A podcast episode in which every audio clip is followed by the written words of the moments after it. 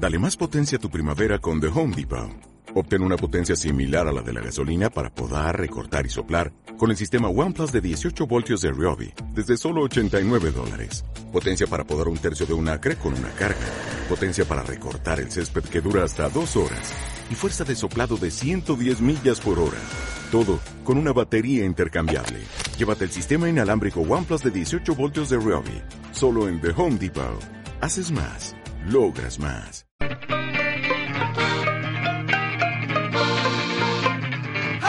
El fútbol nacional e internacional, la actualidad del deporte desde la banca.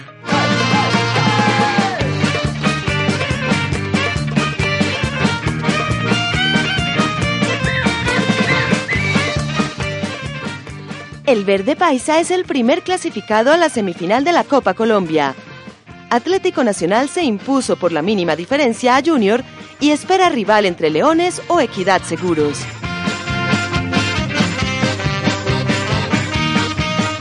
La Liga Águila está de vuelta.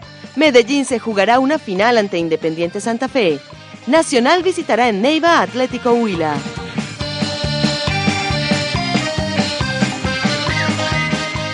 Comenzó una nueva edición de la Champions League.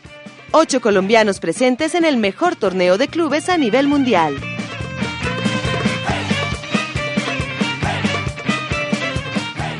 Con victoria del inglés Simon Yates, finalizó la Vuelta a España. Tres ciclistas colombianos finalizaron en el top 10 de la ronda ibérica.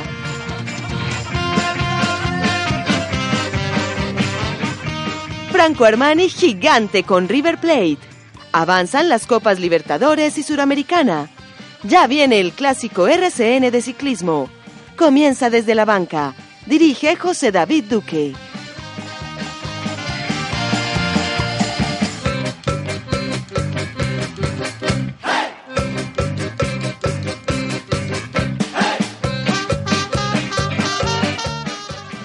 Hola, hola, amigos, 3 de la tarde, 8 minutos, muy buenos días, tardes o noches para nuestra multitudinaria e internacional audiencia. Pero por favor. Que se suma a esta nueva emisión de Desde la Banca, nuevo horario, 3 de la tarde, el mismo día, a través de acústica, la emisora de nuestra universidad. Hoy tenemos muchos temas, vamos a hablar de la Copa Colombia, porque ya conocemos el primer clasificado a la ronda de semifinales. Hablamos del verde paisa, por supuesto, vamos a mencionar todo lo que se viene con la fecha número 11 del fútbol profesional en Colombia. También cómo avanza la Copa Suramericana, acaba de llegar ya precisamente el hincha azucarero y todo lo que tiene que ver con el ranking de la FIFA. Señores, como todos los viernes, a través de acústica, la emisora de la Universidad EAFIT.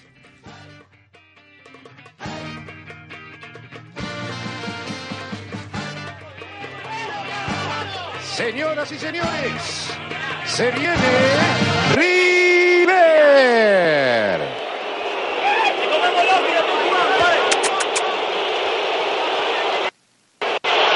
Impresionante recibimiento de los hinchas del equipo visitante. Corre hacia la mitad de la cancha Negro Estrada. Ya llega Ángel y tiene un vendaje sobre su mano derecha, o por lo menos algo está llevando. Eduardo Berizzo, el segundo marcador central.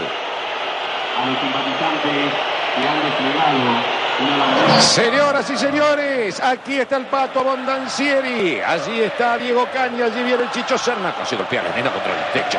Aquí está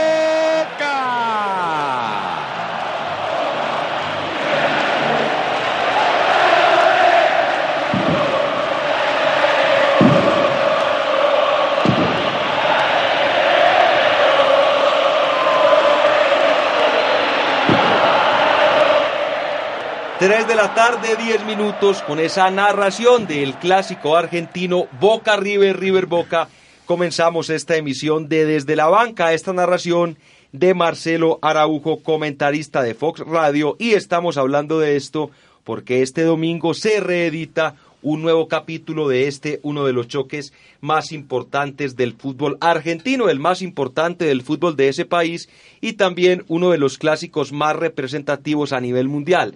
Más que por los grandes jugadores, por lo menos en esta época, es un clásico que sigue teniendo mucha preponderancia por lo que representa para el país, por lo que es una transmisión de este partido.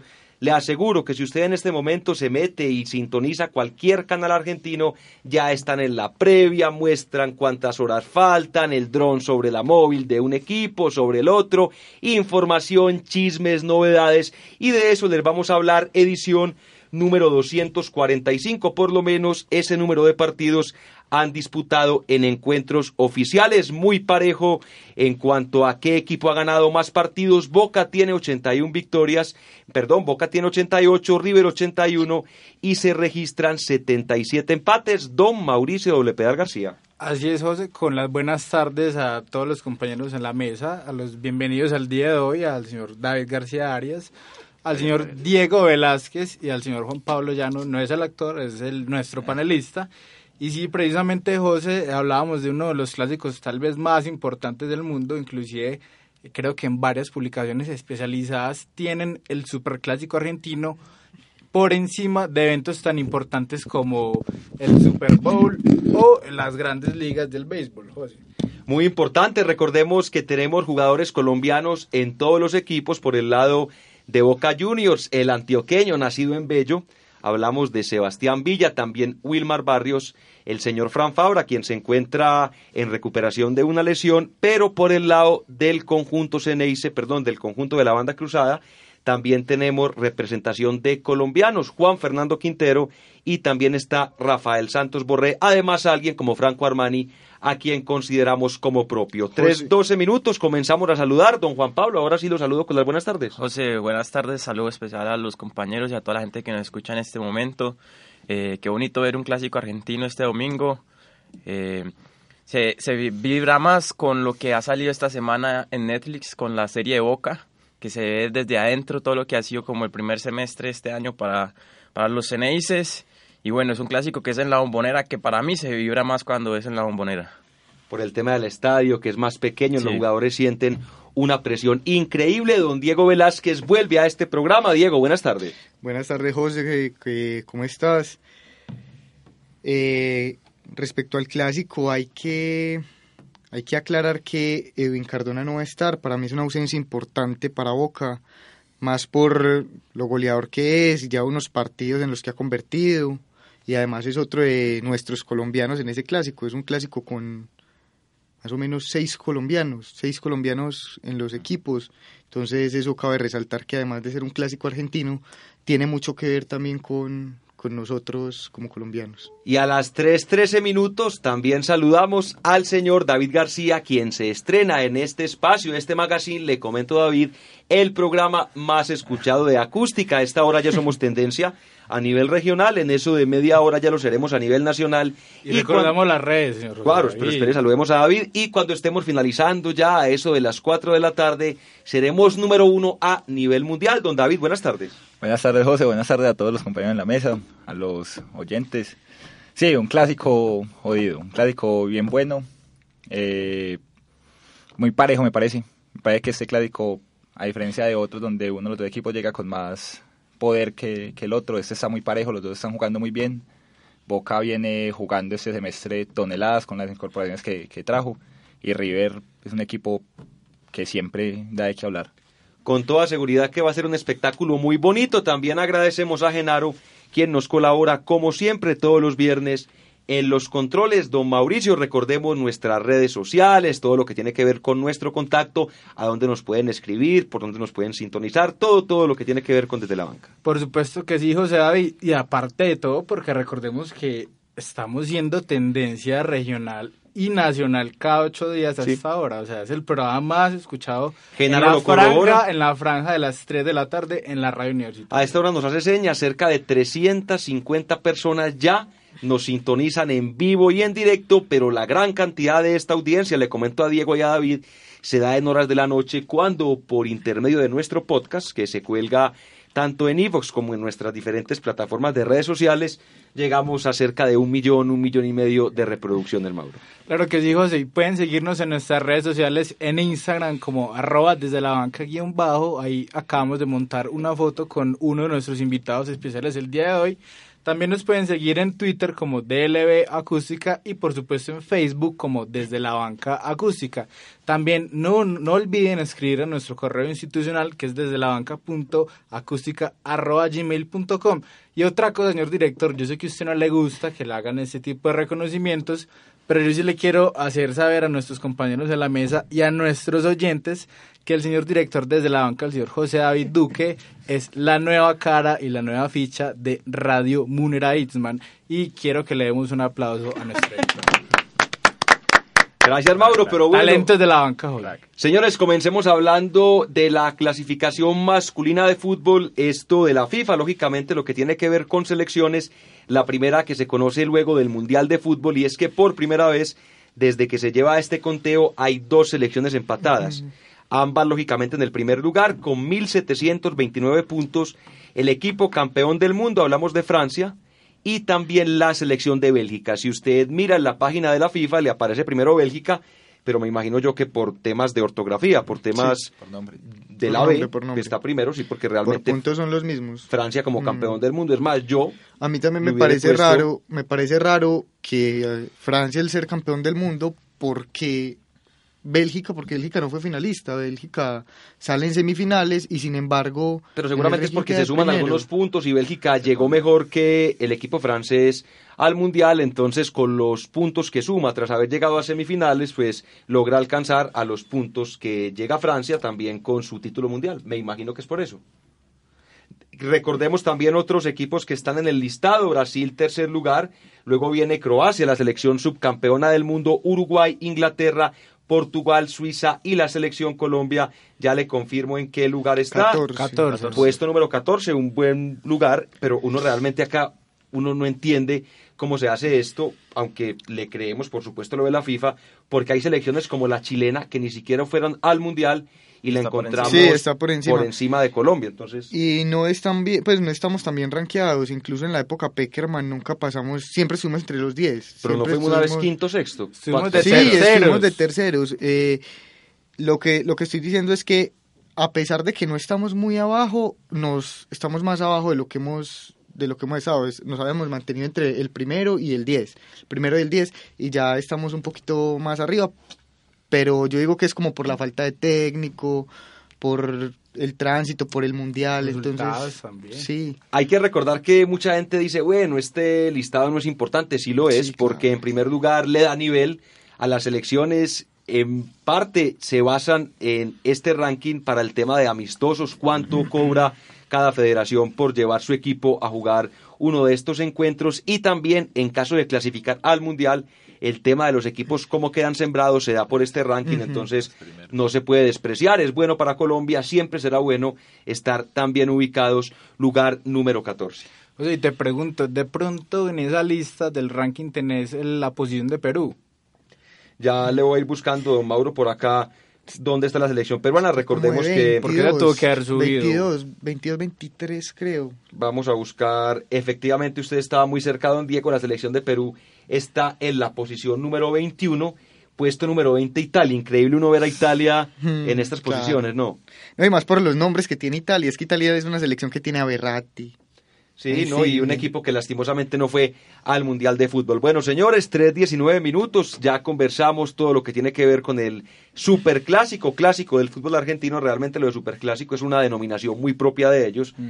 Como los argentinos siempre les y los gusta. españoles también. Jorge. Sí, pero yo personalmente opino que Real Madrid y Barcelona sí es un superclásico. No, es No, por el... Y no, es no, que- claro. No, para mí es superior el clásico en el tema futbolístico claro. es muy superior. Claro que si usted quiere Pero analizar por los dineros que mueve. el, el tema, el tema de pasión, en el tema de vivir uno de esos partidos en la tribuna, hasta de pronto uno podría preferir ver un Boca River. ¿Usted qué opina? Si a usted le dicen, Juan Pablo, le vamos a pagar un tiquete full a un clásico Boca River o a un clásico Barcelona Real Madrid, ¿cuál prefiere y en qué estadio? Porque si me escoge el español, lo prefiere en el Camp Nou, lo prefiere en el Bernabéu, o si escoge el argentino, se quiere ir al barrio de Núñez o se quiere ir a la Bombonera.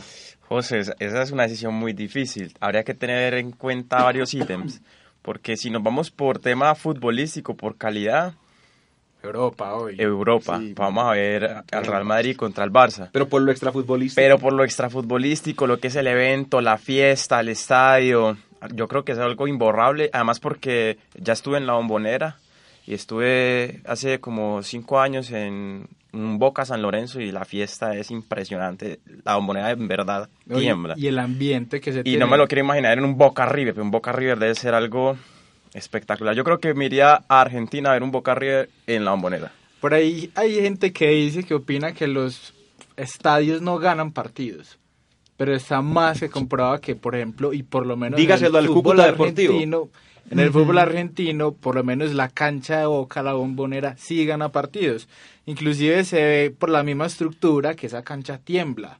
Dicen que es como una falla estructural porque la, de hecho la, el estadio de José Liberti, que es la, la bombonera, está ubicado en, un, lo que era un humedal. Por lo tanto, hay partes del estadio que están como hundiéndose, José. Entonces se ve así como súper tembloroso. Y aparte de todo, ese ambiente que se, se ve en las tribunas, yo he escuchado que en los tiros de esquinas al equipo rival le puede caer de todo, desde sangre, desde excrementos, desde orina. O Pero sea, para, eso, que es tienen unos- una... para eso tienen unos vidrios de Las viseras. 5 metros. Pero igual esa tribuna, miren ustedes que es, es empinada, o sea, se siente... ¿Como un edificio? Es un edificio y se siente toda la... está casi que encima de la cancha. Me imagino que debe ser un, un problema muy grave para el arquero rival. ¿Usted a cuál iría, David? Ah, yo sí no lo pienso dos veces, José. Yo me voy para pa Boca River toda la vida en Toda la la bombonera. vida, en la bombonera. ¿Y Yo difiero, yo difiero. Yo me voy a ver un Real Barcelona, pero es que es porque ese ¿Al Bernabéu tiene- o al Camp Nou? Al Camp Nou. Solo que es que para mí el clásico español también tiene ese tinte político de toda la Claro. época franquista Oye, ahora, y en también la ha época de sido ahora. eso y en la época de ahora y uno ver por ejemplo ese choque de dos culturas porque a veces más que un clásico propiamente español es un clásico entre catalanes y españoles, es entre idiomas, identidades. O sea, para mí también tiene un algo muy bonito atrás ese clásico Real Madrid-Barcelona y, y yo no me puedo morir sin ir a ver un Real Madrid-Barcelona. Con toda seguridad que lo va a hacer, don Mauro. También contando y teniendo en cuenta que el clásico argentino, de hecho, hasta hace muy poco sí era como un encuentro entre el establecimiento y los que venían de atrás del establecimiento.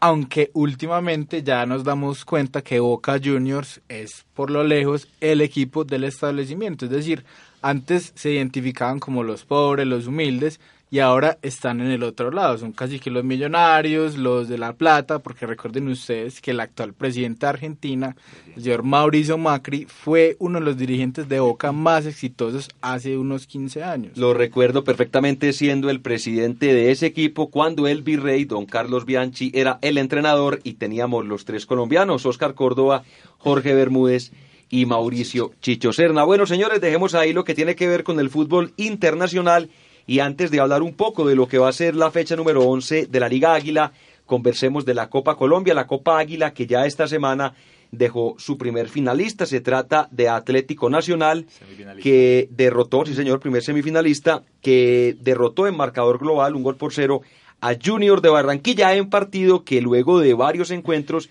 se volvió a disputar en el Estadio Metropolitano Roberto Meléndez. Recordemos que el equipo de Curramba venía jugando reiteradamente en el muy bonito estadio del Romelio Martínez, más barato el alquiler, más fácil la llegada porque queda en el centro de la ciudad, pero debido al rival, el Verde Paisa, se fueron al Metropolitano y allí el partido quedó igualado a cero marcador global de un gol por cero. Recordemos que Nacional había ganado ese partido acá en la ciudad de Medellín con gol de Daniel Bocanegra de tiro libre tras gol. 128 partidos del equipo verde sin marcar gol mediante esa vía y el último que lo había marcado era el mismo jugador, Daniel Bocanegra. Hablando un poco del partido, Nacional no jugó bien. No, jugó horrible. Tuvo un partido muy regular, realmente no No, llegó. y, y a mí lo que me preocupa también es el vestuario en este momento nacional. Hay, Sí, muchos eh, problemas. Castellani no Dairo. se está entendiendo bien con Dairo. No, y, y está complicada la cosa. Mire que cuando sacan a Dairo, yo personalmente nunca lo hubiese sacado el goleador, a no ser que esté lesionado. Yo personalmente no lo toco. Y entra este muchachito Jayen Palacio, quien había no debutado, porque él había ya jugado un partido de la liga el semestre anterior frente a Boyacá Chico, pero sí marcó su primer gol. A Dairo lógicamente no le gusta que lo hayas un sustituido y ni siquiera voltea a mirar al peladito. Y uno entiende que uno, siendo un niño como es Jaime Palacio, porque tiene 18 años, uno espera que el goleador del equipo lo arrope, que le dé hasta consejos, porque estamos hablando de un hombre como Dairo Moreno, que ha marcado más de 252 goles en el fútbol en su historia, en su carrera como profesional, y equipo a donde va equipo donde marca. Pero hablando del tema futbolístico, muy regular nacional realmente, un equipo que para empezar no tiene volantes de marca, no tiene volantes de marca porque Jorman No, sí, Campuzano está lesionado, Sí. Raúl Loaiza también, entonces al arriero le tocó probar con Castellani y con Daniel Bocanegra, que ninguno de los dos es volante de recuperación. ¿Usted cómo vio la cosa, David? Pero Bocanegra ya había jugado como volante de recuperación en varios partidos. Pero no es Sí, natural incluso, no, posición. no, no, Pero incluso sale- Osorio lo ha puesto. Sí, Osorio lo lo llegó puso. a poner. Ah, pues que Osorio puso a Enrique de, de armador. Sí, le puso ahí, sí, no, no, comparar pues con Osorio. Afortunadamente no está Miguel porque donde digamos eso se nos muere, porque es amante del señor Juan Carlos No, Osorio. yo también lo defiendo mucho a, a Osorio, pero hay que aceptarlo, es un loquito. Osorio está loquito. Sí, Sí, llega sí. y hace unas cosas que... Respecto al partido, me parece que Nacional no viene jugando bien hace muchos partidos. Pero lo que más le critico yo al equipo es la falta de carácter. Sí, Parece que si son Nacional, el equipo, pues con el respeto de todos, uno de los equipos más grandes de Colombia.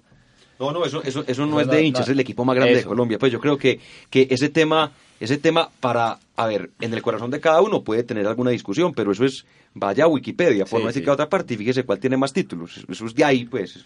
Sí, entonces uno, siendo el equipo más grande de Colombia, no puedes ir por más que juegues contra Junior en el Metropolitano, no puedes ir a encerrarte, José, tienes que ir a, a buscar el marcador, a, a buscar, a salir, a proponer, no quedarte atrás. Y así jugó Nacional e- este partido, metido atrás, muerto de miedo, hace rato no se veía un Nacional tan tímido en, en el campo, no hubo nada de A nada. mí me parece que estuvo hasta de buenas, la verdad, me parece que estuvo hasta de buenas. hubo varias opciones Eso, de Teo, hubieron- claras. mm, sí. Una- hubieron- Como dos. Sí, Una volea y un cabezazo, claro, de Teo. Entonces sí, me parece que ese es el punto más, más del va Nacional, como el carácter del, del equipo. Pero es que lo que hablamos, el tema extrafutbolístico, pues sí deja mucho que desear. En lo personal no soy seguidor de, de Nacional y ver que Castellani pelea todo el partido con Dairo y después se empujan al frente de todos. es que Sí, al frente se empujaron al frente de todo el mundo. Casi se o van sea, a los ¿por qué no hacen eso en el camerino? O sea, estar, tenés un escudo el cual está re- representando una institución y entre los dos se van a, ag- a agarrar.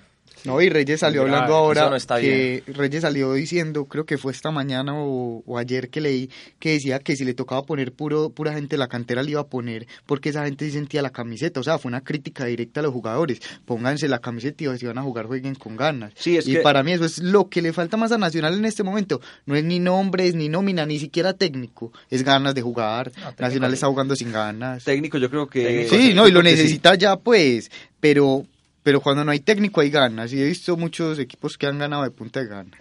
A propósito de Nacional y hablando de técnicos de Nacional, se nos filtró un cable, nos llegó la noticia de que muy posiblemente se le ofreció al actual técnico de la selección de Venezuela, el señor Rafael Dudamel, el puesto de director técnico de la escuadra paisa. pero al parecer a la directiva del equipo verde no le gustó el tema del pedido económico, cerca de un millón de dólares, que igual, hay que hacer la claridad, es mucho menos de lo que ganaba Juan Manuel Lillo y también de lo que ganaba Jorge Almirón.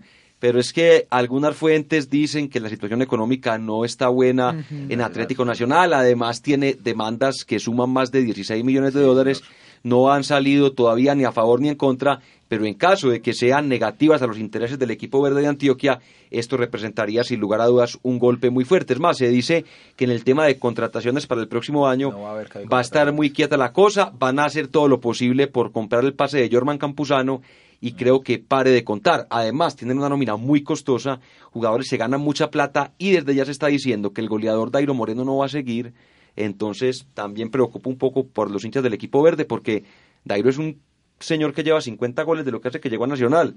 Un jugador de 50 goles en un año y medio, dos, pocos lo consigue. De pronto Germán Cano, mm, pero no lo asignó con Medellín. Es que Cano es de otro planeta. un Pero es verdad, solamente con Medellín, porque ahí va a México. Y en no le México no le fue Mire, bien. tiene Germán el tiene Pereira también. 112 goles como profesional, de los cuales 75 los ha marcado con Medellín. Y no estamos hablando de un niño de 20 años, estamos hablando de un jugador ya de 32, 33 años que se va a 30 años México, se va, se va a México y fuera de eso con problemas de rodilla. Imagínate. Se va a México y está dos o tres años y marca uno o dos goles. Entonces, él tiene el tirito, le tiene la medida al Rojo de la Montaña. Ojalá que se quede. Su lugar en el mundo. José, Aunque yo lo veo complicado. Para mí la situación de Nacional, por ejemplo, lo que me decís, me parece que administrativamente está sufriendo, o sea, está sufriendo mucho porque es que Nacional fue un, fue un equipo que vendió jugadores muy costosos como Borja, Davinson. Davinson, Oh, Marro, ganó la plata de la Libertadores. Cerca de 45 millones de dólares en ventas de jugadores.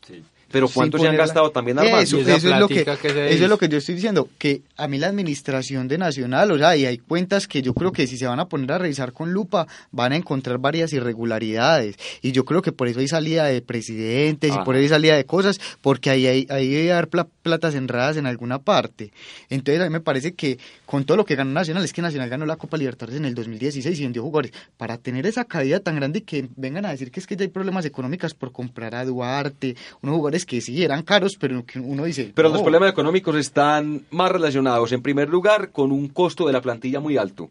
Estamos hablando de cerca de 3.300 millones de pesos mensuales. Simplemente le doy el siguiente dato. Dairo Moreno se gana más de 400 millones de pesos mensuales porque tienen una asignación de cerca de 300, pero súmele premios por cada gol que haga, le tiene que subir. Si hace más de 10 goles por temporada, entonces le tiene que subir otro. Si no, mire las botas que compró, 10 millones de pesos.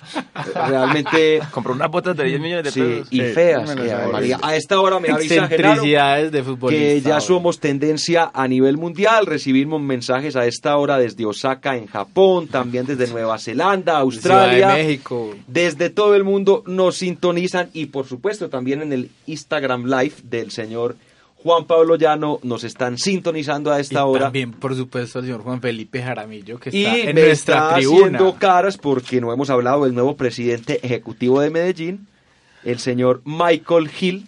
Gómez. Michael Gil Gómez, egresado de esta universidad, ha sido vicepresidente en importantes compañías como Grupo Suramericana, Grupo Orbis, que es todo lo que agrupa el holding de Pintuco, y fue designado, según lo dice el comunicado directamente de Medellín, tras un extenuante trabajo realizado por dos firmas Casa Talentos, que terminaron designando a este hombre de 50 años como el nuevo presidente ejecutivo.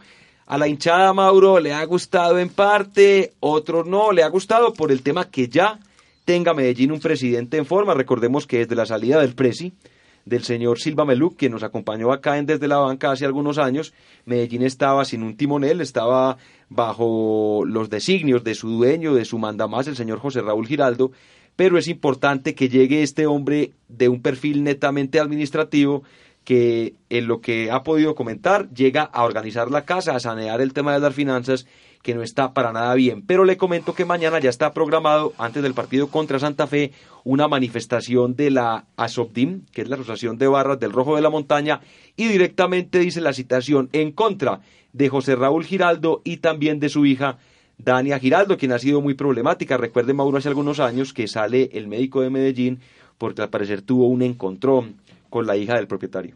Claro que sí, José. De hecho, la contratación de este nuevo presidente, el señor Michael Gil Gómez, se da casi ocho meses después de la renuncia del señor Eduardo Silva Meluc. También se da en un momento muy álgido en el que las relaciones entre la hinchada y las directivas del equipo no es las mejores. De hecho, estas últimas semanas que Medellín no ha logrado ganar, lleva cinco partidos sin ganar. La hinchada se ha manifestado por redes sociales, también en el estadio, eh, y se busca que los responsables de esta crisis, en especial el señalado, el que usted acaba de señalar, el señor Raúl Giraldo, den un paso al costado. También me pareció muy curioso que es justamente después de estas protestas, de estas denuncias, o por lo menos de esas quejas que presenta la hinchada, es cuando el equipo rojo presenta su nuevo timonel, que a mi parecer se había demorado. Y recuerde usted, señor José David, que hace un par de meses Medellín había anunciado a un nuevo presidente. ¿Lo recuerda? Sí, el actual presidente de la Liga Antioqueña de El Fútbol. señor Felipe Nao.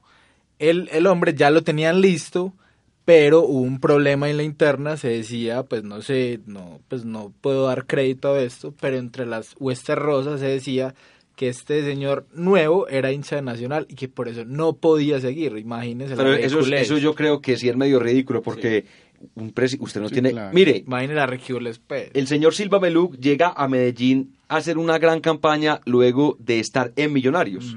Él fue uno de esos hombres que llevó José Roberto Arango, quien hoy se encuentra en RCN Televisión, que es un experto liquidador, un hombre experto en coger este tipo de empresas quebradas, organizarlas y luego ya poder venderlas a un mejor precio. Se lleva al señor Silva Meluc, allí salen campeones con Hernán Torres y luego viene a Medellín, hace una muy buena presidencia, sobre todo en lo Y que tiene que campeón ver ganándole a Medellín, José. So- eh, lo que tiene que ver, no, Hernán Torres con Millonarios, Juan Felipe, que Hernán Torres había sido técnico campeón con Millonarios. Lógicamente, el técnico campeón con Medellín fue el señor Leonel de. Jesús Álvarez Zuleta. Y sin lugar a dudas, lo mejor que dejó Silva Meluc es lo que tiene que ver con el programa Todos en Uno. Fue que una revolución que en este esa, país. esa revolución de vender boletas un poco más baratas, pero para mantener el estadio lleno con una lógica matemática muy cierta, y es que si usted tiene más gente en el estadio, puede vender más publicidad porque su marca le va a llegar a más gente. Sí, y na- lamentablemente nada de eso quedó con Raúl Giraldo. O sea, el Medellín en estos momentos tiene números rojos y en el último informe del semestre pasado de la Superintendencia de Sociedades en Colombia se estimaba que el Deportivo Independiente Medellín tenía pasivos hasta de por 17 mil millones de pesos, señor José David. Muy complicada la situación. mal, muy muy mal. complicada. Y en la tabla no es que vaya muy bien No, tampoco. la tiene va muy de mal. O sea, y 12, está perdiendo va de todo. 12 con 13 puntos. Y está perdiendo todo el ahorro que hizo en el primer semestre en la tabla de la Ha reclasificación. Le ganado solo tres partidos le faltan nueve partidos para que finalice el torneo y esos nueve partidos, si desea clasificar, tiene que ganar como mínimo Todos, seis. todos. Como mínimo seis, es decir, muy complicado. Mañana empieza contra Santa Fe, durísimo. Santa Fe es durísimo. Luego se viene clásico del fútbol antioqueño. Entonces, realmente complicada la situación para Medellín. Igual está... No, una- no, pues iba a una decir cosa- como que esta, esta tabla de posiciones está rara, pues, o sea, el- los primeros son Once Caldas, Tolima y Equidad. Pero Y Equidad que- juega mucho. Sí, no, y tiene muy buen, y tiene, la verdad, ese técnico ha hecho una labor Equidad, muy pero se ha bajado. Ha Sí, bajado. Ya lleva dos partidos sin hacer gol. Sí. Pero señores, les propongo que dejemos ahí un momentico, Mauro, déjeme un segundo, porque ahorita que hablamos de la Copa Colombia, de la Copa Águila, se me pasó mencionar los otros partidos que quedaron pendientes, porque este encuentro de Nacional fue adelantado, porque Junior tiene compromiso de Copa Suramericana frente a Colón de Santa Fe la próxima semana. Entonces, el próximo miércoles, día 26 de, no espera, yo le digo la fecha, sí, 26 de septiembre, tendremos los siguientes compromisos. Once Caldas frente a Santa Fe, Equidad contra Leones y Millonarios Fútbol Club frente a Jaguares de Córdoba. Recordemos que esos partidos todos finalizaron empatados. Entonces está completamente abierta la serie para que cualquiera de los dos equipos pueda, de los seis equipos, pueda llegar también a las semifinales. Nacional se medirá contra el ganador de la llave Equidad Leones, creo que es el rival más fácil. El más de todos, sí, es verdad. Seguramente pasará Equidad, Pero está caminando muy bien Leones. no pierde, pero Cuenta. tampoco gana. Y eso, y eso de a un puntico no sirve. Un equipo que ya está condenado bien, a la B. Camina bien. No, no, no. eso Pero no. para ser leones ellos tampoco iban a, ellos tampoco venían a, venían a hacer una campaña respetable y a mí me parece que con el presupuesto que tienen. No, pero todo, a mí lo me, van- me parece, el contrario, me parece que no ha sido respetable y me parece que si alguien está en la B y, y realiza el esfuerzo de subir a la A, tiene que reforzarse. Oye, pero es un una cosa, una la una es subir con un equipo de niños como el que tiene y otra cosa es ese mismo equipo jugando en la A, aunque se dice que la B es muy complicado. corre pero Leones juega muy bien. Lo estuve viendo el sábado en el estadio. Sí, pero no gana. Es que, es que no, no, no, pues. Pero también es porque son de malas, porque el sábado estuve en Itagüí viendo Leones Cali. Y Cali tenía a Magnelli, a Benedetti, a San, a Kevin Balanta y muchas veces nos salvamos. Camilo Vargas figura en unas, en unas jugadas. Sí, no, el equipo trabaja bien, pero, pero O es sea, que... desde que llegó Amaranto se le ve eh, Se el le ve el funcionamiento, se le ve el trabajo, se pero le no ve gana. mayor disposición. Es que de a un punto no, no. Pero es que también José llega a la parte en que el fútbol, al final de cuentas, siempre termina siendo un juego. Y pues lastimosamente no está contando con las- en la suerte de hacer los goles, pero el equipo juega muy bien. Es que es lo mismo que pasa con Envigado. Envigado también es un equipo que juega Pero bien. si usted lo ve jugando contra Nacional o contra Medellín, ellos siempre se crecen. Pero cuando juega contra Huila o contra Pasto, a mí que me Ah, toca bueno, ver los partidos, ver. déjeme decirle que son unos Habría que folios. Lo mismo con Leones, lo mismo con Leones. Ellos se crecen, los jugadores, porque tienen la mentalidad, saben que, De que los los van está a ver, viendo pues. todo sí, el sí, país. eso es cierto. Cuando enfrentan a los equipos grandes. es Pero si usted se pone a ver, yo lo invito a usted, Juan Pablo, a que se vea un partido, por ejemplo, el que vamos a tener esta noche, Chico Patriotas. Clásico, Eso- clásico de Tunja, señor José David. Hablando de mentiras, otro. mucho cuidado porque también nos reporta sintonía el señor Jacinto Vegachi desde la ciudad de Tunja, muy conectado también, que le hablemos un poquito de las novedades de estos dos equipos. Por supuesto, don Jacinto, ya lo vamos a hacer. Ahora sí hablemos de la Liga Águila porque ya llega a su fecha número 11. José, comienza- hablemos de, de Conmebol, Conmebol Sudamericana. Sí. Pero, pero, pero venga, déjeme, déjeme, déjeme, déjeme mencionar. Déjeme, no, yo, yo sé que usted va porque su equipo pasó, clasificó, ahí está vivo y también vimos un partido muy, malo. Muy malo, Muy malo, Yo creo que yo prefiero ¿Cómo ver- le parece que ese día, Patriotas. ese día, el día del partido de, de Millonarios contra Santa Fe, tuvo más rating el debate que se hizo en el Congreso Ah, estuvo muy bueno. contra el de- ministro que ese partido, imagínese. Pero es que el debate también está bueno. Pero venga, mencionemos rápidamente lo de la liga, no nos quedemos en ningún partido y hablamos también de la Copa Suramericana Y de la porque hay hay que mucho hablar mucho tema, tema. Mire, mucho tema. la liga comienza el día de hoy, dos partidos, Bucaramanga frente a Jaguares, este a las 6 de la tarde y a las 8, ya ustedes lo mencionaban, Clásico Boyacense, Chico contra Patriotas. Mañana cuatro partidos, 3 y cuarto Junior Equidad, a las 5 y 30 Águilas Leones. ¿Lo van a ver? Como juega también. Pero juega muy bien. Águila juega muy bien. Hay que ver. Águila juega muy bien. Ojo con el equipo. Ah, no, ese sí. Ese sí, Claro, porque tiene un, tiene un dirigente que más allá que el tipo sea un innombrable, No, que sea jodidísimo, A ese también lo vi, José, en el estadio. invier- no, y ese equipo se defiende lo que sea, Sí, pero ese, usted analice Sí, ese equipo, sí. tiene un jugador importante en cada posición y por eso está... ¿Y cuánto ya en la A? ¿Cuánto ya en la A? Es que se ha el, ti- es mantenido el tipo sabe cómo, cómo se hace 10 el fútbol. Bueno, continuemos con la fecha para que toquemos otros temas. Medellín contra Santa Fe y Millonarios frente a Once Caldas. Buen partido en el Campín. El día domingo, tres encuentros. Sí, sí. Ese es en, no, en el Campín. Sí, sí, Millonarios, Once Caldas. El día domingo, tres compromisos. Cali frente a Tolima a las 5 y cuarto. Buen partido. Buen partido. porque Tolima marcha a los primeros lugares. Deportivo Cali está jugando bien, tiene grandes jugadores. A las 5 y 30, Pasto frente a Alianza Petrolera. 7 y 30, Atlético Huila contra Atlético Nacional. Y la jornada finaliza el día lunes con el partido entre Envigado Fútbol Club y América de Cali. Ahora sí, Juan Pablo, háblenos de la Copa Suramericana. De la Copa Suramericana podemos decir que el Deportivo Cali en su estadio ganó 1-0, se fue a una tanda de penales y la figura del partido, para mí la figura del partido es Pepe San, porque con Qué jugador, 38 ¿no? Qué años jugador. corrió Jugador. como si tuviera 18, o sea, no se entregó nunca, todas las opciones del Cali eh, las, las creó él con Magnelli, o sea, era porque él las peleaba, se le, le metía el lomo a tres jugadores, se volteaba, pivoteaba, excelente partido. Y pateó el, el último penal que fue el que nos clasificó, pero excelente, excelente Camilo Vargas. Eso tres tres Mm. penaltis Tres seguidos. Y eso que el cuarto casi lo agarra, casi lo agarra el cuarto, el que nos hicieron liga.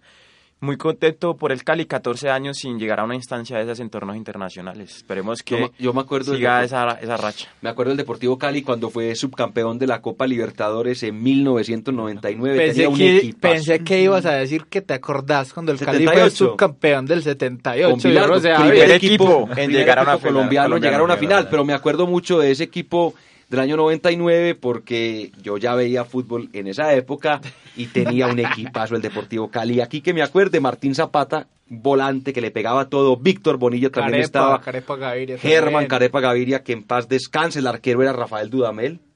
Realmente un equipazo que tenía Deportivo Cali, Yepes. Mario Alberto Yepes, la Pelusa, ¿no? Era Arley Betancourt. Era un equipazo. Un equipazo realmente. Es que en, en la ciudad de Cali siempre han tenido muy buenos equipos, tanto por el lado de la América como por el lado Me parece- el Deportivo. Cali. Hablando del Cali, me parece que Cali tiene un equipo muy competitivo para llegar en- a la final de la Copa o incluso a ganarla. No, y un equipo también, Juan Pablo, usted que es hincha de esa institución, que combina veteranía y también Sí. juventud, porque mire, tiene un hombre en, en la fase de creación, hablemos de la fase de creación.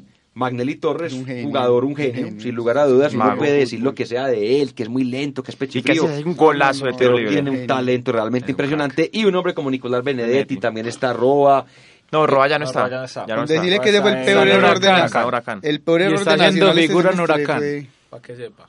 El peor error de Nacional este semestre fue haber dejado. Pero yo creo que ya. Magnelli Sí, había cumplido tampoco. su ciclo, se había convertido. Magnelli, si no era por un premio, no te corría en un partido. Así se la digo con conocimiento de causa.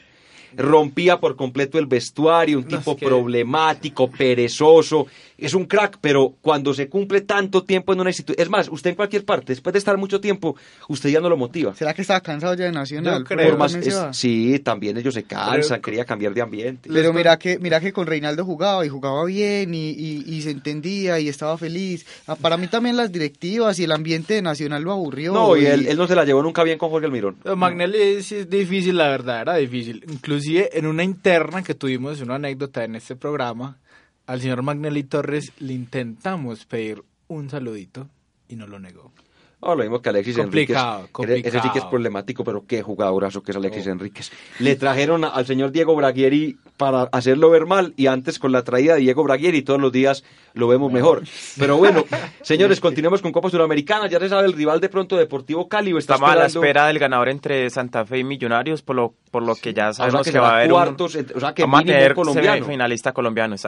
Excelente, buena noticia Cinco porque años seguidos con colombianos en esa instancia. Sí, porque el año pasado fue Junior, Nacional, Nacional, Nacional en la Fe. fatídica final frente a Chapecoense, Santa Fe con su título, Nacional, cuando cae contra River. frente a River. cae- No, mire, mire que el fútbol colombiano ha ido ganando, ha ido ganando. Ganan terreno, Pero, pero... pero por ejemplo en Libertadores mira cómo le fue, o sea, Nacional fue el único que pasó. y fue lo único que pasó y mira cómo y lo sacó Papelón, Tucumán. papelón, un equipo de la B.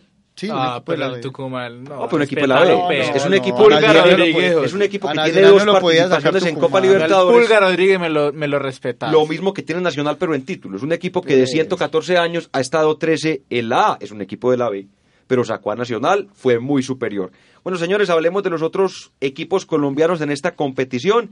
Independiente Santa Fe y el Club Deportivo de los Millonarios. Vimos esta semana quizás uno de los partidos más aburridores del año. No, yo la verdad Oh. lo quité, o sea, yo lo empecé a ver animado y yo la verdad lo Es quité, que, me pareció ¿saben que, no le estaban haciendo daño, jugaron los dos como a Santa Fe se vio un poquito más como con más ánimo, como vamos a ¿Quién fue el local en esta ocasión? Santa Fe. Santa, Santa Fe. Fe. Entonces me parece a mí que la ventaja la tiene Millonarios. Sí, Sí. claro. Es que el tema de usted no marcar. Sí, ellos en tenían que hacer un gol, ellos tenían que es- hacer es un fatal. No, gol. José, antes yo creería que en una instancia de esas donde el gol de visitante vale doble y estás jugando en el mismo estadio, así sea local o visitante, pues No, pero no, pero- yo creo que la ventaja tiene Santa Fe. Santa Fe se encierra todo el partido, hace un gol y ya. Ya, lo Pero saca. venga, venga, no, yo no, me no. ¿Quién- imagino- ¿Quién, fue el local? Santa Fe. Bueno, en- pero Santa, ah, entonces Millonario, ah no, entonces la ventaja la tiene. Santa Fe. Ah, sí, sí, sí, uno tiene por la ventaja. No, no, sí, sí la tiene, la tiene el equipo que jugó de visitante el primer partido.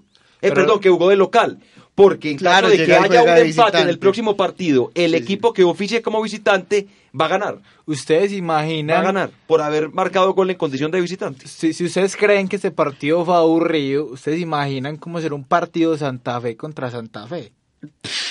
Que Pues, eso se, no lo vamos a ver como se así, no. duerme uno, pues, o sea, contra Santa Fe. sí, o sea, Pero, ¿cómo así? es para dormir, o sea, uno toda la vida se ha criticado que el juego de Santa Fe que te da sueño, Pero, es que, pero es que- ahora imagínate Santa Fe jugando contra Sí, Santa sí, es un- que un entrenamiento. imagínate un juego, pues, Pues, o sea, no. hacer el ejercicio mental, imagínate eso. Qué sueño, qué sueño, José. Sí pasaron de la mitad de la cancha. Bueno, No. hay que ver cómo va a estar ese partido. Se va a jugar dentro de 15 días y ya lo que nos decía Juan Pablo, que se va a enfrentar el ganador de esa llave frente al Deportivo Cali. El otro equipo colombiano en competición es Junior de Barranquilla. Jugará contra Colón de Santa Fe la próxima semana, el día miércoles. ida. Sí, señor, la ida. El, apenas primer partido. Vamos a estar también haciéndole mucha fuerza al equipo de Barranquilla. Porque, aunque es mentira, pues hay que decirlo, es que Junior, Cali, Millonarios son Colombia en la Copa Sudamericana. Mentira, eso es falso. Eh, es, no, no, no, en serio, pues. Que de Wilmar Roldán, No, no. eh, que pitó eh, muy mal. Cali es Cali en la Copa Sudamericana, Millonarios es Millonario en la Copa Sudamericana, porque yo le digo la verdad, yo como colombiano, a excepción de los equipos de Medellín, siempre le voy a hacer fuerza en contra a los otros equipos del país porque no me gusta que ganen. Yo creo que no está mal, pues, es Sí, yo- opinión yo- personal. Yo tengo un problema es ahí un mensaje también. editorial desde la A mí sí, yo sí soy de los que me gusta que los equipos colombianos ganen independientemente de cuál sea. Yo no quisiera, por ejemplo, que Millonarios ganara Eso. nunca a nivel internacional, nada. Lo mismo que el América. De pronto, cuando Once Caldas llegó a la final de la Copa Libertadores, le hacía fuerza. Porque son equipos que no generan tanto odio, son equipos chicos, con el respeto de los hinchas de Once Caldas. A propósito, nos escribe también Fabián Tunjo desde la ciudad de Manizales. El mismo de Boyacá. No, el de Boyacá, ya por acá es que nos escribe tanta gente, David, que realmente, mire, usted aquí alcanza a ver, es imposible, realmente tanta gente, uno, uno trata a Diego en, en, en el Twitter de pronto de leer alguna pregunta que nos hagan, pero, Pero la miro. alcanza, y cuando voy a buscarla ya tengo otros 300 tweets en el timeline. Oye, seguimos, proseguimos hablando del torneo, torneos Comebol. ¿Te Sí. parece? No, venga, venga, déjeme primero hablar un poquito de la Champions. Usted sabe que yo me tengo que ir un poquito antes y cuando yo me vaya usted puede hablar de todo lo que quiera de la Copa Libertadores porque esta semana comenzó ya la temporada 2018-2019 de este que es el mejor torneo de clubes El del mundo. El mejor, la Copa La Libertadores Champions. sobre la Champions. No, usted puede decir, La Mauro, Champions que es el más y todo, emocionante. pero la no, Libertadores es bueno. mejor que la Champions. Opiniones, en total se jugaron 16 partidos en esta primera fase de la Champions, por lo menos lo que fue la primer ronda de partidos entre los diferentes equipos, se marcaron 43 goles, un promedio de 2.6 anotaciones por encuentro. Por acá les tengo algunos de los resultados más importantes. Barcelona derrotó 4 goles por 0 al PSV. Ese me lo vi. Triplete del señor Lionel. Messi, Inter de Milán, el equipo que alguna Ese vez fue grande. Volvió después de seis años a torneos europeos. Derrotó dos goles por uno al Tottenham, el equipo de Tottenham. Davinson Icardi se hizo un golazo en ese Ese partido. buen jugador, Tottenham, Tottenham. ¿Sabe cómo lo llaman? ¿Cómo? El 5. Sin códigos. Al señor Icardi. Todo esto tiene que ver, por supuesto, con la Wanda. Con Wanda. Con la, que yo, yo no entiendo cómo es de fea. ¿Te parece cómo es fea de fea Wanda? La, la Wanda. Y, y, y semejante enredo a ¿Te Icardi. parece fea Wanda Muy, Nara, muy, Me parece muy fea la Wanda Nara esa. No, no, tiene... Bueno, Atlético de Madrid 2, Mónaco, el equipo de Falcao 1 y Falcao juega un partido y descansa 5. No, pero Sí, es hoy que ya no jugó. le da. José. Hoy, Hoy jugar jugó ahora. Y hizo gol. Ah, qué bien. No, es un gran jugador. El, el, yo no sé si el- es- no es el mejor colombiano de todos los tiempos porque a él la pelota le rebota. Es un gran goleador, pero él no es crack. Pero la carrera que ha hecho realmente, es- realmente él es un impresionante. goleador, Él es un goleador, pero desde ya se dice que va para el fútbol de China. Y si con Falcao siempre se ha hablado que es desarreglado. ¿En qué sentido que es arreglado? que él realmente no tiene 32 años, sino que tiene un poquito más. Ah, sí. Porque es porque su papá fue futbolista, él sabe cómo es el tema, entonces lo espera un poquito para registrarlo porque sabe que si tiene un niño de 15 años jugando en una categoría de 12, se, va, a no- se va a mostrar más. Entonces, Falcao, porque no es normal que un jugador de 32 años le peguen un papirotazo y se lesione tres días, porque es que lastimosamente así le pasa a Falcao. Hay que tenerlo como envuelto entre, entre algodones. Para el mundial Es estábamos mejor- así. pues. Yo lo tengo, yo todavía lo tengo idealizado, no sé si sea también, mezclado, no, no, es. No, obviamente. Por Dios, y nadie le va, ¿quién le va a bajar caña a un tipo como Falcao que te ha marcado más de 200 goles en No, Europa? y es el máximo goleador no, de la, selección Colombia, pero lo que estamos diciendo no es falso. Es decir, es falso decir que le hacen así y se lesiona tres, Pero tres ¿por qué meses, me ¿no? pegas? O sea, Porque a vos no te Pero pasa es nada, que- Falcao se le hubiera quebrado el codo. Pero es que eso es lo mismo decir que a Reus, el, el, a Reus el alemán le pasa lo mismo, entonces así, sino que es que hay jugadores que son propensos a, le- a lesiones. Pero a eso súmele, a Mario Götze, puede- por ejemplo. a eso súmele. Eso, Götze, no. Yo digo que él, él tiene más, porque es que él desde que empezó su carrera se lesiona, se lesiona, se lesiona. Dice el señor Juan Felipe Jaramillo que Mauro, Mauro Icardi es cantante. Es cantante. No sabía yo que cantaba. No sabía yo Sí. tampoco. Bueno, si él tiene de pronto por ahí algún temilla, no lo puede la fuente pasar. de una.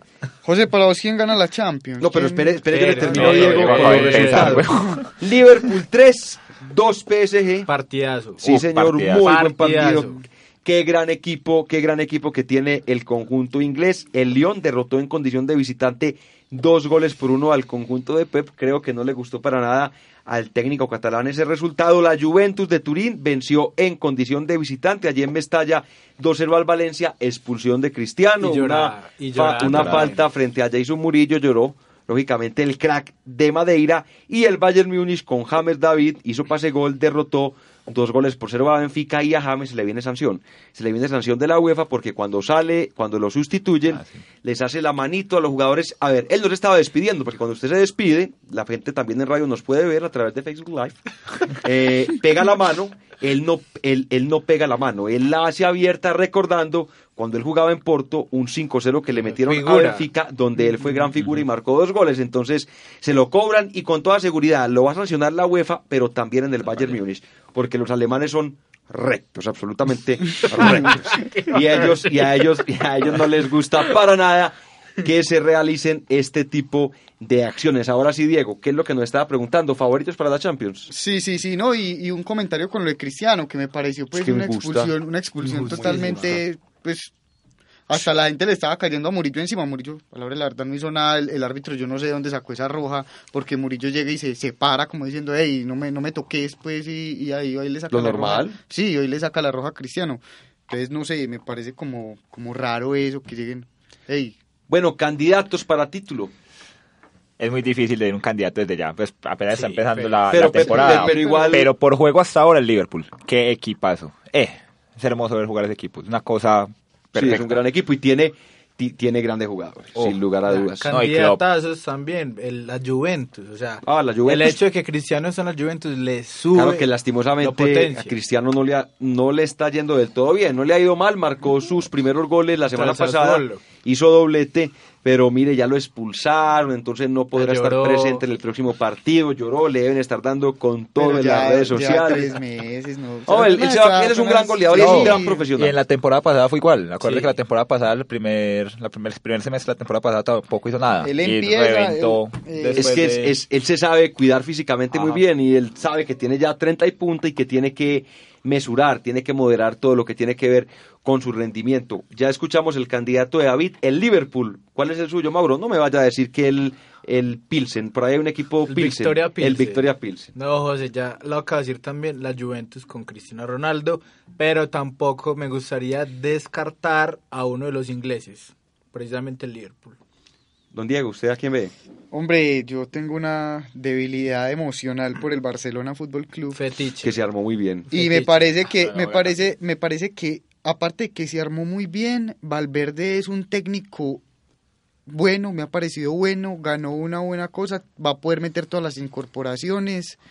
Me parece que va a ser un fuerte candidato, un fuerte candidato, pero también me gusta mucho el, el Tottenham. Al Tottenham lo veo, empezó mal y, y Todo, le cuesta, le cuesta mal. por nombre, le, le cuesta, yo creo que eh, creérselas más, creérselas más, pero es un equipo que tiene jugadores excelentes. Inclusive no hizo incorporaciones este semestre. No, pero tampoco vendió a nadie. El equipo. No dejen por fuera a un conjunto como Atlético de Madrid que También se armó muy bien. con el paso del tiempo pasó Sí, de ser ese equipo que no ganaba nada, que siempre perdía contra el Real Madrid. Y así Me acuerdo es. que siempre las Sí. pancartas, no recuerdo, la, última final se la es, ganó, la última final de Europa. Que se la ganó el Real Madrid. No, la recopa. No, no, la recopa. Ah, la Copa. pero, Ah, no, o sea, eso no igual, es- José, eso No, pero, pero, pero no importa, pero hay, hay realmente que valorar lo que ha hecho el Real Madrid, eh, perdón, el Atlético con la llegada del Cholo Simeone. Le pelea de tú a tú, se convirtió en ese tercer equipo en discordia en la Liga Española, se ha metido a varias finales de la Champions y se convirtió en un equipo con poderío ganó la económico. UEFA, la Es Europa más, League ya la varias más, veces. Es un equipo que ya no sale de jugadores. Mire, ¿cuánto tiempo han aguantado a Griezmann, a Godín? Les pagan, muchos de esos jugadores ganan más que, el- que los jugadores del Real Madrid. Entonces es un equipo, tiene nuevo estadio, realmente se han hecho las cosas bien en el equipo colchonero y eso se demuestra en los resultados, Mauro. Y a propósito del colchonero, le cuento que ya hizo su debut el hijo de Luis Amaranto Perea, que es delantero, no me sé el nombre, pero si es que se apellida Perea, y juega ya en la, ya, ya lo puso el Cholo a debutar. Pero, ¿en serio? ¿En no, serio? es que Luis Amaranto es un hombre muy joven, es decir... Y que no puede tener hijos por eso. Pero, es, pero, pero de 10 o 12 años. No, José. Vamos- vamos- No, José. Hermano, Ma- eh, Marlos Moreno, que Ah, sí, peladito ya va a tener hijo. Imagínese. Pero es que Amaranto tiene... Pues Amaranto, tendrá 40 30 por ahí. No, por ahí Menos. tiene 35 años. Tiene por ahí Sí. 35 años. Pero ponerle que el hijo salió antes o cuando Pero- estaba votando en Medellín. Yo bueno, creo que voy a, es voy a buscar información que no nos esté metiendo usted No estoy metiendo acá una, una peinetada. Sí, también tengo. Un, un- un- un- un- un- un saludo a nuestro gran amigo Luis Alejandro Muñoz Es porque, Ventura, es porque Ventura. realmente es- es- ese cuento sí, yo nunca lo había escuchado. Oye, es verdad, yo lo escuché la semana Yo- pasada. yo sí si quiere, puede, puede voy a buscar porque yo creo que no Mientras está tanto, le- les doy otros resultados porque esta semana de también se disputaron el mejor torneo del mundo que es la Copa Libertadores, que nos regalaron. Sí, nos unos cruces muy hermosos. Eh, tuvimos, por ejemplo, el Boca Juniors contra, contra Cruzeiro de Belo Horizonte que dejó una polémica. Y a propósito, Boca ganó muy bien 2 por 0. Wilmar Barrios tuvo una destacadísima Lo actuación. Lo aman. Es más, los argentinos dicen que si fuera argentino sería titular en la selección argentina. Inclusive en este No, es que partido no sacó sería. un gol, sacó un gol José. Y la polémica se dio en este partido por el mal uso del VAR. Ustedes no sé si saben, pero un árbitro paraguayo pitando la boca es un dulce es Sí, un señor, dulce debutó, para Boca. Pero debutó en el equipo juvenil B. Ah, pero sí de que no te Pues, estaba es mintiendo, decir, no te estaba mintiendo. Eso es como mi, como mi primito No que te hace poquito jugó en la. Marte con, con el tercer equipo nacional. Pues, no. Yo Pero no- pensé no te que estaba era- mintiendo no, no, José no, no, David. es cierto, pero, pero, pero es un niño, Mauricio, mira, es un, es un puberto. Pues, Pues, es, más, eh, eh, es más viejo que ojos. Juan David Así, para decirle a los, a los oyentes, es más viejo que vos. juega con los hijos de Coque, de Diego Godín, de Jiménez, pero bueno, ahí, ahí va. Oye, y comentaba sobre la polémica del bar que hubo un defensa del crucero llamado DD que tuvo un choque, pues no fortuito con el arquero de Boca Dada. y lo expulsaron, Lo por medio del bar. Una jugada completamente injusta. O sea, no merecía, no merecía para, para una expulsión. No, ni era falta tampoco. No era falta choque. tampoco. Y aparte de todo, el arquero pues se lesionó y se perdió todo el semestre. Y entre otros resultados tenemos Palmeiras 2, jugando Colo Colo mucho. 0. Borja hizo un gran, pues hizo, jugó Está yendo 90 bien. 66 minutos, puso la asistencia del primer gol.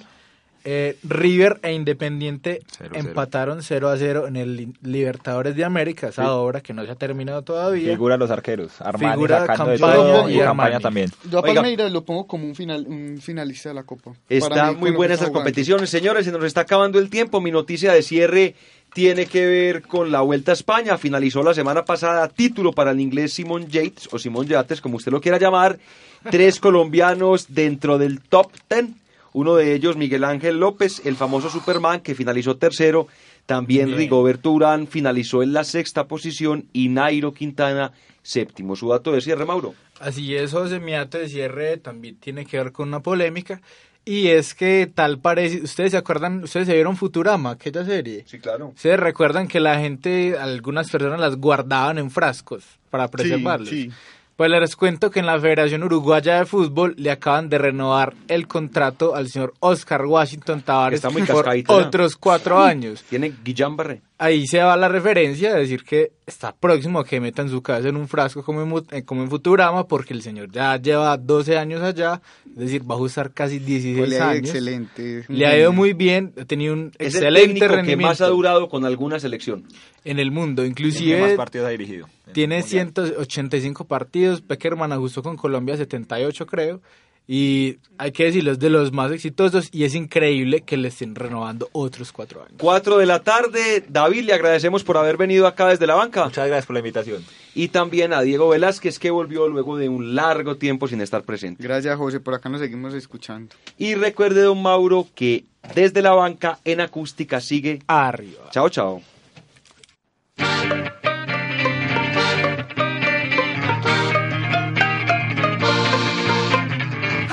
El fútbol nacional e internacional, la actualidad del deporte desde la banca.